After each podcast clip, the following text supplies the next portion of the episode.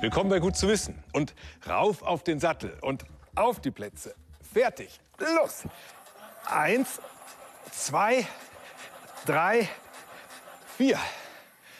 Und jetzt 45 Sekunden Pause und danach wieder vier Sekunden alles geben.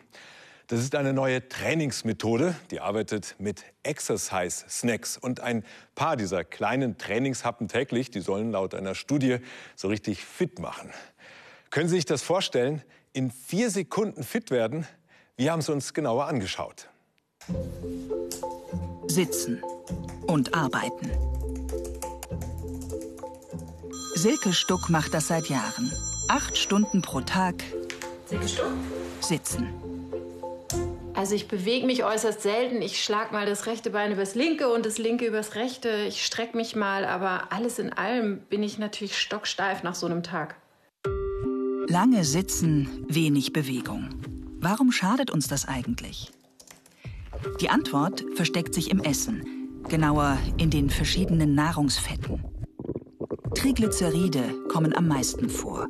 Zum Glück, denn die sind lebensnotwendig. Es sind winzige Energiespeicher. Besonders die Muskeln brauchen die Powerpakete. Sie zapfen die Energie aus den Triglyceriden, damit sie arbeiten können. Was der Körper gerade nicht braucht, lagert er im Fettgewebe ein. Isst man viele Nahrungsfette und bewegt sich gleichzeitig wenig, dann schwimmen besonders viele Triglyceride im Blut. Und dann werden die Powerpakete gefährlich. Sie können Blutgefäße verstopfen. Die Folge? zum Beispiel ein Herzinfarkt. Dagegen hilft natürlich weniger Nahrungsfette essen. Aber ganz wichtig, Bewegung, damit die Muskeln die Triglyceride verbrauchen. 150 Minuten Ausdauertraining pro Woche empfehlen Bewegungsexperten. Oder wöchentlich 75 Minuten Intensivsporteln. Diese Zeit habe ich einfach nicht an einem normalen Arbeitstag. Das bedeutet umziehen, das bedeutet danach duschen, das dauert alles viel zu lang. Und es bringt mich halt sozusagen auch aus dem Arbeitsfluss raus. Martin Halle ist Bewegungsexperte. Was hält er von den empfohlenen Trainingszeiten? Das Problem bei den Empfehlungen ist, dass es doch so viele Leute nicht durchhalten oder umsetzen können. Äh, nicht nur jetzt in der Quarantänezeit äh, zu Hause, sondern auch sonst ist das Problem körperliche Bewegung. Wir wissen alle, wie wichtig es ist. Umgesetzt wird es eben weniger oder schlecht. Denn die Trainingszeiten sind für viele zu lang. Texanische Forscher haben jetzt eine Lösung. Das 4-Sekunden-Workout. Vier Sekunden voll auspowern.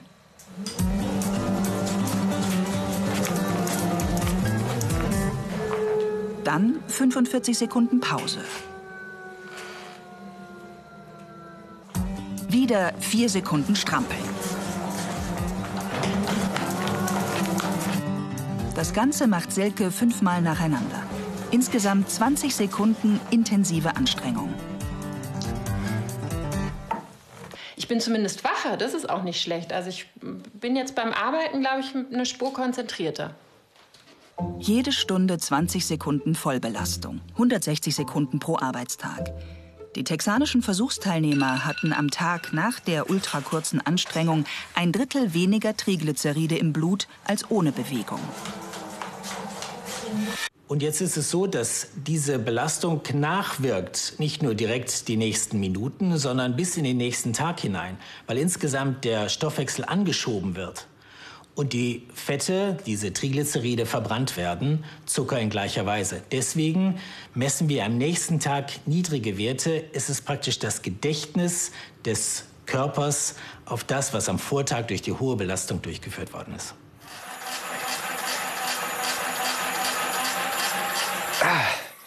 Vier Sekunden Vollgas und schon gehen die Blutfette runter. Das klingt natürlich verlockend. Aber irgendwie ist es auch schön gerechnet, denn pro Sprint inklusive der Pausen ist Silke ja 50 Sekunden beschäftigt. Und das heißt, jeder Trainingshappen dauert über vier Minuten. Ja, und das dann achtmal, dann kommt man dann doch wieder auf eine gute halbe Stunde Sport pro Tag. Und hinzu kommt, dass nicht jede oder jeder so einen Ergometer in seinem Büro stehen hat.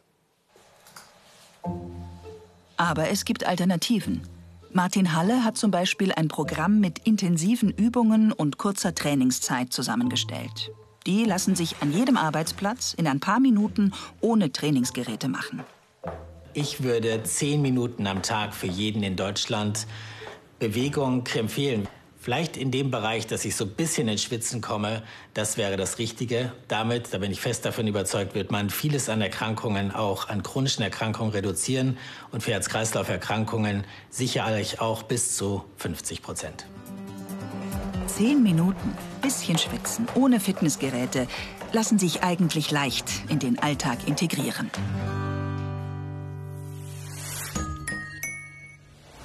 Haben Sie das hier auch mitbekommen? Angeblich haben sich während des Lockdowns in den Kanälen von Venedig Delfine getummelt, weil dort das Wasser viel sauberer war als sonst. Eine wirklich schöne Geschichte, die aber leider nicht stimmt. Denn es handelt sich hierbei um einen Delfin im Hafenbecken von Cagliari im Süden Sardiniens. Das Wasser in Venedig, das war tatsächlich klarer als sonst, weil so gut wie keine Schiffe und Gondeln gefahren sind und deswegen keine Bodensedimente aufgewirbelt wurden. Aber ob es wirklich deutlich sauberer war, das ist eine andere Frage. Was sich in den letzten Wochen und Monaten tatsächlich geändert hat, das ist unser Freizeitverhalten. Zum Wandern in die Berge fahren war nicht drin. Stattdessen sind viele zum Spazieren in die Parks und Naherholungsgebiete. Mit Folgen für die dort lebenden Tiere. Sowohl an der überfüllten Isar als auch im menschenleeren Naturpark Nagelflughette im Allgäu. Normalerweise drängeln sich hier die Ausflügler, sogar bei schlechtem Wetter. Während des Lockdowns war alles anders. Ich kann mich nicht erinnern, wann ich mal so wenig Menschen draußen in der Fläche gesehen habe wie die letzten Wochen über. In München das Gegenteil. Die Isar war Freizeitziel Nummer eins. Mit Folgen. Die Natur sucht das Weite und kommt auch nicht mehr zurück. Wir machen uns auf Spurensuche. Was hat der Lockdown mit der Natur gemacht? Mitte Mai im Allgäu. Auf Wanderung mit Florian Heinl. Kein Mensch ist unterwegs. Deswegen wird der Ranger auf ein besonderes Naturschauspiel aufmerksam. Sollen wir mal kurz lauschen? Genau. Ich habe vorher bloß aus dem Hintergrund gehört. Sagen wir mal. Das ist der Birkhahn, der da in dem Bereich balzt. Birkhähne sind sehr scheue Tiere, selten zu sehen. Jetzt muss man sich voll aufs Hören verlassen, weil man auch gar nichts sieht, gell? Genau. In dem Bereich drin. Nichts zu sehen. Der Nebel ist zu dicht. Hast du noch was? Also es wird weniger auf jeden Fall. Aber ich würde sagen, dass wir jetzt auch noch mal schauen, also nicht mehr näher hingehen. Weil wenn wir ihn jetzt einfach nicht mehr hören, kann man nicht einschätzen, wo er ist. Ach so, und dann würden wir ihn stören im Zweifel, Genau, und oder? dann laufen wir irgendwo hin Ach Mist, ja. und stören ihn und er fliegt auf. In den letzten Wochen waren die Ranger mit den Tieren mehr oder weniger allein. Eine Kollegin von Florian Heinl hat ein Video gedreht von der ungestörten Balz.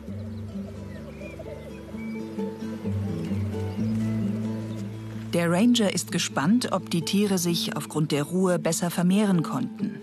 Das sieht er dann im Sommer an der Anzahl der Küken.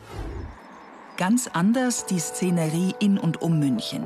Seit Wochen waren die Isarauen eine der wenigen Möglichkeiten für Stadtmenschen, in der Natur zu sein.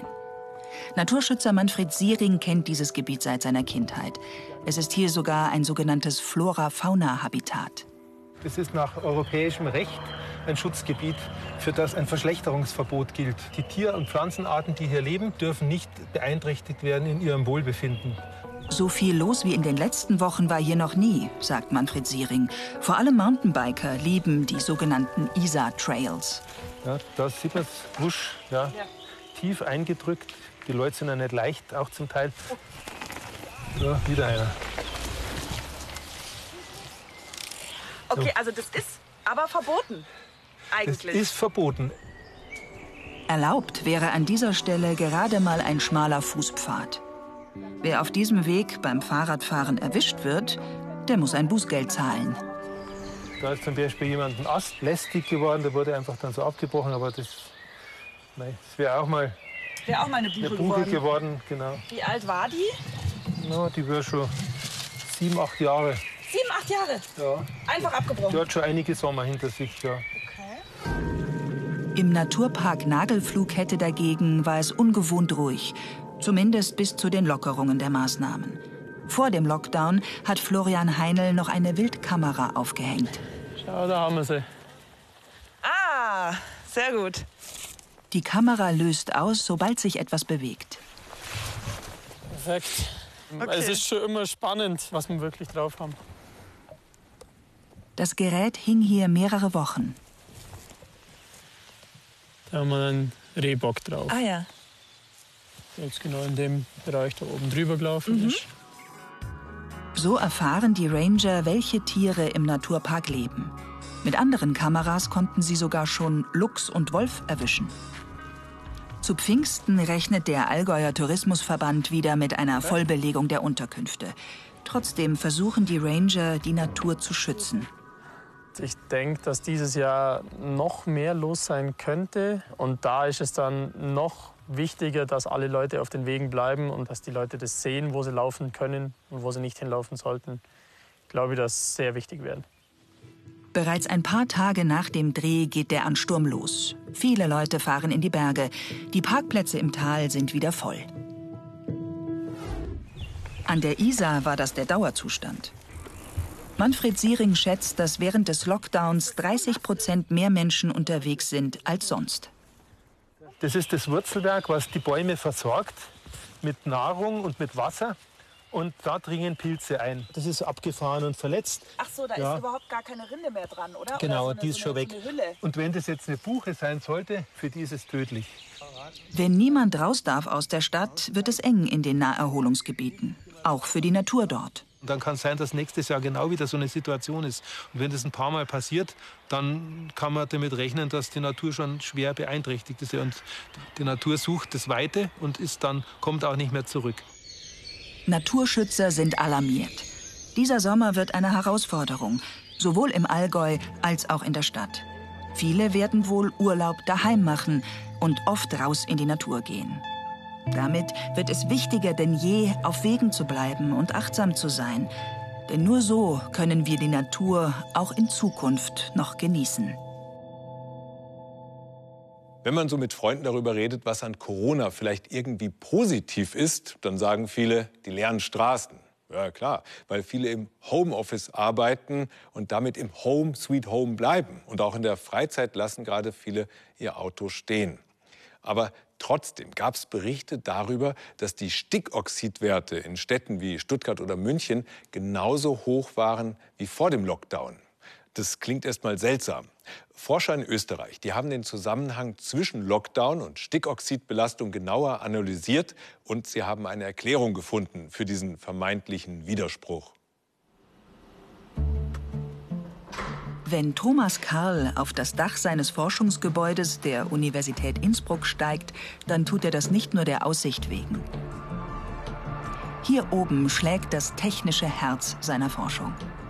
Thomas Karl leitet das Innsbrucker Observatorium für Atmosphärenphysik.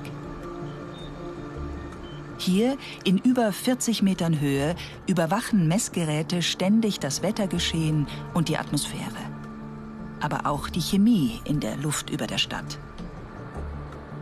Genau das nutzte Thomas Karl nun beim Shutdown in der Corona-Krise für ein einmaliges Experiment.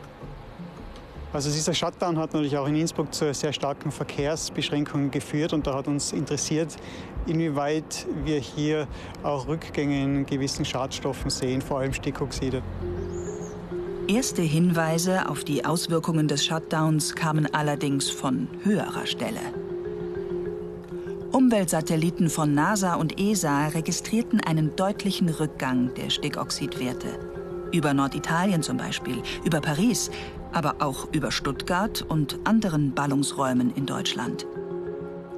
Die Satelliten erfassten dabei aber die gesamte Menge der Schadstoffe in der Luft bis in 10 Kilometer Höhe. Thomas Karl wollte dagegen wissen, wie es am Boden, in den Städten selbst aussieht. Denn die Daten hier zeigten teilweise ein anderes Bild. In München und Nürnberg beispielsweise wurden in den Straßen Stickoxidkonzentrationen gemessen wie an Tagen mit normalem Verkehr. Also kein Rückgang, trotz weniger Abgase? Bei solchen Punktmessungen am Straßenrand muss man immer sehr vorsichtig sein, vor allem bei der Interpretation von Konzentrationsdaten, da die ja nicht nur von Emissionswerten aus Verkehr abhängen, sondern sehr stark von der Meteorologie beeinflusst werden. Auch das Wetter beeinflusst also die Konzentration von Stickoxiden in der Stadt. Gerade im beginnenden Frühjahr. Denn dann kommt es in der Atmosphäre oft zu einer ungewöhnlichen Schichtung der Luft, sogenannten Inversionswetterlagen. Die können sich über vielen Regionen und Städten aufbauen. Warme Luftschichten in der Höhe legen sich dann wie ein Deckel über kalte Luftschichten am Boden. Ein Austausch zwischen den Schichten passiert kaum. Das heißt, Schadstoffe verdünnen sich nicht in der Atmosphäre, sondern konzentrieren sich in den bodennahen Schichten.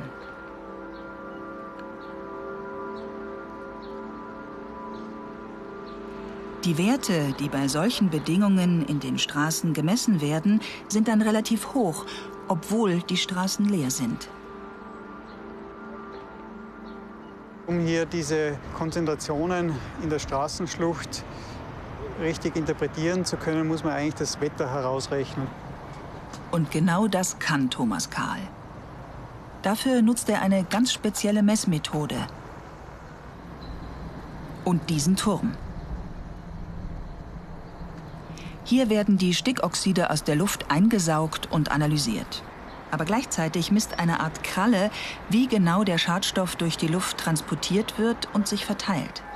Und zwar im Umkreis von einem Kilometer. Verantwortlich für die Verteilung sind Turbulenzen in der Luft. Kleine Wirbel von wenigen Millimetern bis zu großen mit hunderten Metern Durchmesser. Diese Wirbel bilden in gewisser Weise auch das Wetter ab. Mal sind sie durch entsprechende Bedingungen größer und dynamischer, mal eher kleiner und eher träge.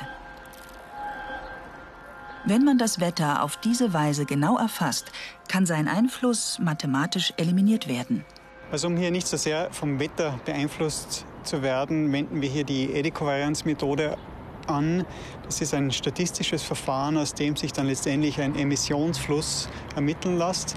Das ist also dieser Anteil eines Schadstoffs zum Beispiel, der aus der Stadt abdampft. Und den können wir direkt bestimmen. Mit komplexen Algorithmen und statistischen Berechnungen ist es Thomas Kahl und seinem Team schließlich gelungen, die Auswirkungen des Shutdowns direkt sichtbar zu machen. Die Verkehrsberuhigung hat in der Stadt Innsbruck und im ganzen Tal zu einer massiven Absenkung der Stickoxidwerte geführt. Ab dem Lockdown sehen wir hier, dass dann in den ersten zwei Wochen die Emissionen 35 Prozent abgenommen haben. In Folge in den nächsten zwei Wochen sehen wir insgesamt jetzt über die vier Wochen Lockdown, dass hier die Stickoxidemissionen um bis zu 50 Prozent gesunken sind. Das ist sicher übertragbar auf andere vergleichbare Städte. Wir sehen eindeutig einen Zusammenhang zwischen Verkehr und dem Ausstoß, den Emissionen von Stickoxiden, dass die proportional mit dem Verkehr rückläufig waren. Frühere Messungen von Thomas Kahl zeigten, die durch Fahrzeuge ausgestoßene Menge an Stickoxiden ist sogar viermal höher als bislang angenommen. Der Verkehr ist damit die Hauptquelle für Stickoxide in den Städten. Stickoxide sind gesundheitsgefährdend. Der Shutdown in der Corona-Krise und der damit verbundene Verkehrsrückgang hat die Schadstoffe vorübergehend deutlich reduziert. Ob sie auch durch Fahrverbote von einzelnen Fahrzeugen auf einzelnen Straßen weniger werden können, das ist allerdings eine ganz andere Frage. Das Bild hier, das kennen wir mittlerweile wohl alle. Das SARS SARS-CoV-2-Virus. Aber es ist eine Illustration, also kein echtes Bild. In den Medien, da wird das Virus gerne mal so dargestellt. Oder so hier, immer mit der namensgebenden Krone und immer schön bunt. Und dieses Bild hier zeigt das Virus ganz in echt. Das ist eine Aufnahme vom Robert Koch Institut.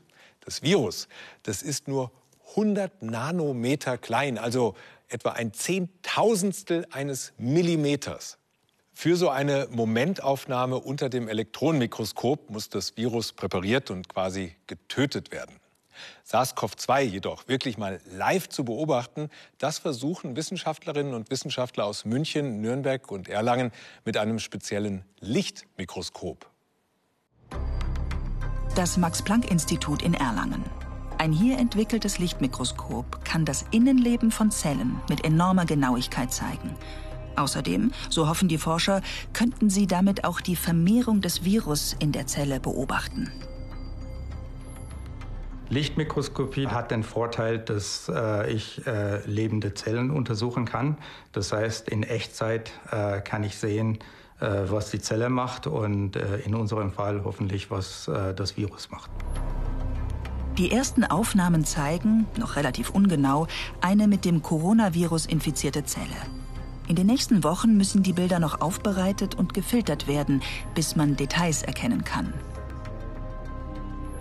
Die Anwendung der Methode auf äh, äh, den äh, Virus-Lebenszyklus ist, äh, ist komplett neu und äh, ist auch für uns sehr neu. Bis die Bilder von den mit dem Coronavirus befallenen Zellen genauso detailreich sind wie diese Aufnahmen einer Krebszelle, kann es noch Wochen dauern. Dann aber erhofft man sich Erkenntnisse darüber, wie etwa Medikamente die Vermehrung des Virus beeinflussen. Beobachtungen, die bei der Entwicklung eines Gegenmittels entscheidend sein können. Hier, der Joghurt abgelaufen. Und die Pilze, die sehen auch nicht mehr so appetitlich aus. Ja, ich gebe zu, auch bei mir landen immer mal wieder Lebensmittel im Mülleimer. Das ist absolut ärgerlich aber gar nicht so ungewöhnlich. Laut Umweltbundesamt wird in Deutschland jedes achte Lebensmittel weggeschmissen. Eine Zahl, die echt nachdenklich macht. Aber nicht nur wir Verbraucher sind schuld daran, wenn Essen in der Tonne landet. Im kompletten System der Nahrungsmittelproduktion, da gäbe es einiges zu verbessern. Das ist Leo, der perfekte Verbraucher. Er kauft bewusst saisonales und regionales Gemüse und Obst. Biofleisch, dass er sich was kosten lässt. Er achtet auf Ökosiegel und meidet Verpackungen. Ein Vorbild.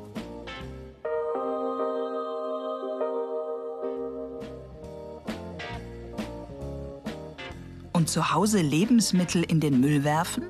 Das passiert bei ihm nie. Ja, so sollten wir alle sein. Schließlich geht ein Großteil der Lebensmittelabfälle in Deutschland auf das Konto der Verbraucher. Also, reißt euch alle am Riemen, Problem gelöst, oder? Das sehen zwei Forscher vom Institut für nachhaltige Ernährung in Münster ganz anders.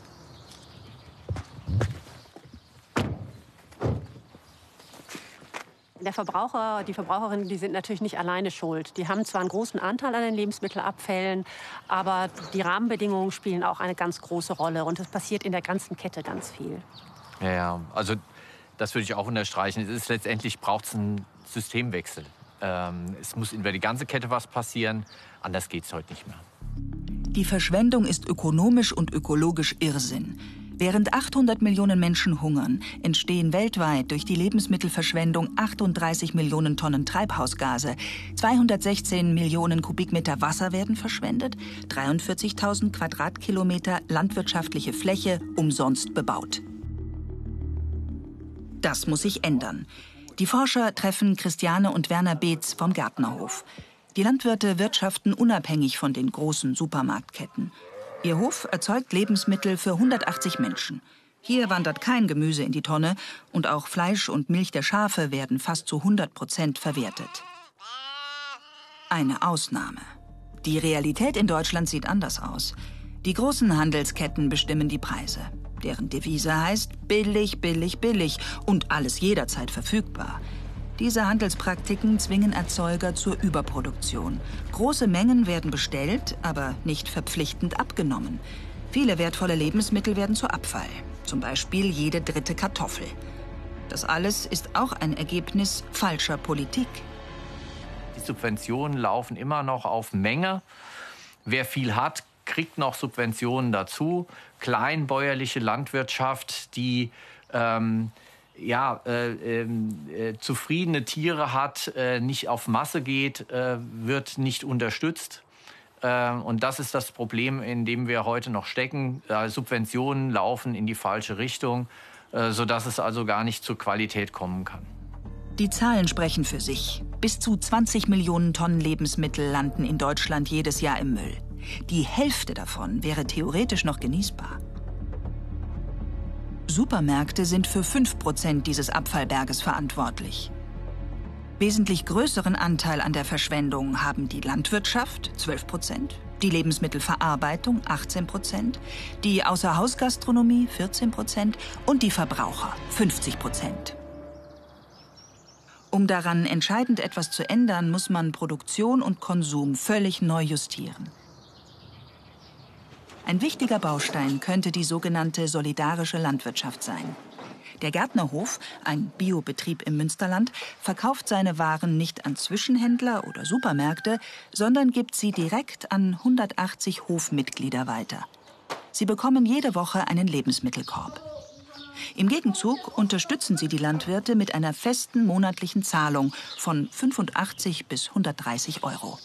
Alle bezahlen am Anfang vom Monat ihren Mitgliedsbeitrag und das auch das ganze Jahr über, egal ob Winter oder äh, Sommer ist, ob man eine Gurkenschwemme hat oder ob auch mal bei einem Unwetter die Kürbisse äh, verhagelt sind. Und es gibt natürlich schon eine Sicherheit.